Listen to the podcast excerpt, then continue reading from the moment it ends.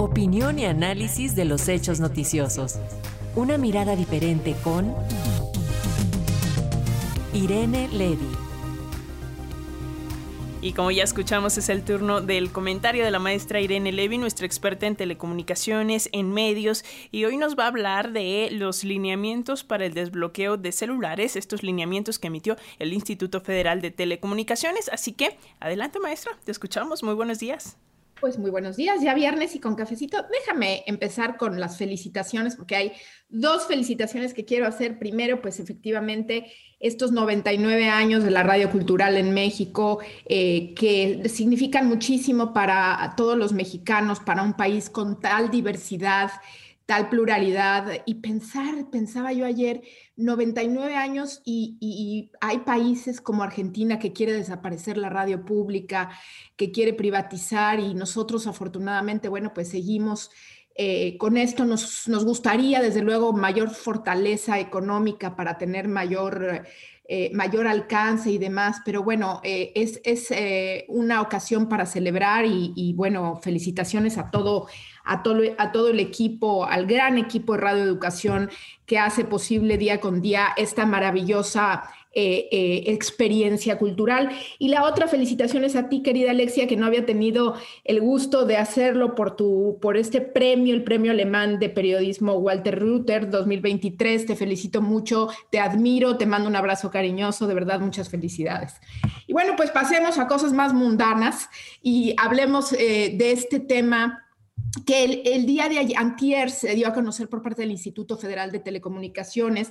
Muy interesante, la verdad, que yo eh, abrazo y, recibo esta noticia del instituto con gusto porque se publicaron unos lineamientos. Siempre hay un problema con el desbloqueo de celulares. Va uno al centro de atención y que si ya lo terminaste de pagar, que si no lo terminaste, que si te doy el código, que si no te doy el código.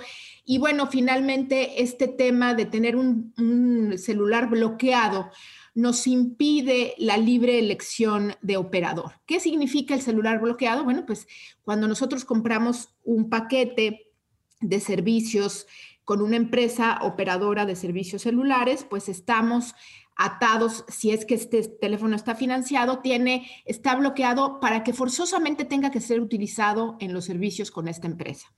Cuando terminamos de pagarlo, o bien si lo compramos de contado, pues no tendría por qué existir esta, esta vinculación. Sí, cuando está financiado, pues porque pues ni modo que ya nos los regalen y nosotros nos cambiemos de, operador.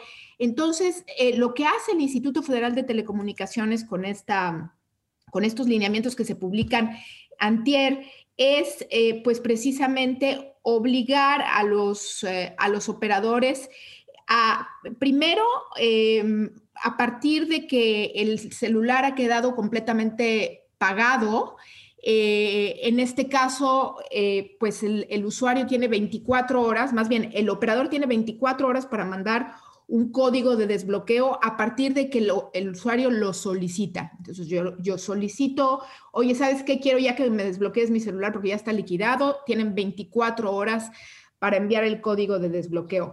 Pero también, y me parece muy interesante, es que lo vamos a poder hacer en línea. Eh, tienen obligación ahora los operadores de establecer en su sitio web una, una, una sección donde nosotros podamos solicitar en línea este desbloqueo y ellos tienen que hacerlo también dentro de las siguientes 24 eh, horas. Y por último, para aquellos eh, teléfonos que nosotros venimos pagando con periodicidad y que la verdad a veces no nos acordamos cuánto tiempo falta de pagar y, y etcétera, pues en el momento en que se quede liquidado el teléfono, automáticamente el operador tendrá 10 días para mandarnos el código de desbloqueo sin que nosotros lo tengamos que solicitar. Y eso me parece fantástico.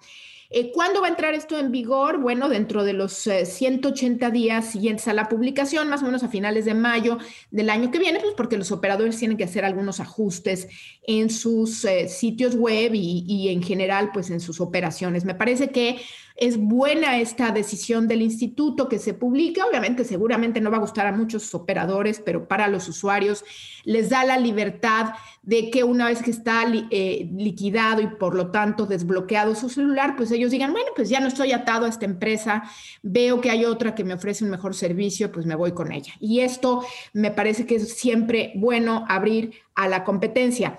Y por último, diría yo, eh, esta semana también se iniciaron las mesas de trabajo para eh, platicar con los operadores de radio comunitaria e indígena, eh, con el Instituto Federal de Telecomunicaciones. Hay muchas dudas, hay inquietudes sobre las concesiones, los medios de financiamiento, etcétera, y se iniciaron estas mesas de trabajo con el instituto y también me parece que es muy buena, eh, muy buena noticia porque siempre se necesitan estos canales abiertos y fortalecer a los medios comunitarios indígenas siempre es una muy buena idea. Pues este sería mi comentario por hoy. Les deseo muy bonito fin de semana y de nuevo muchas felicitaciones a todos. Muchas gracias, maestra. Gracias. Te mando un fuerte abrazo. Espero que nos encontremos en presencial muy pronto y nos escuchamos la próxima semana. Abrazos de regreso. Bye.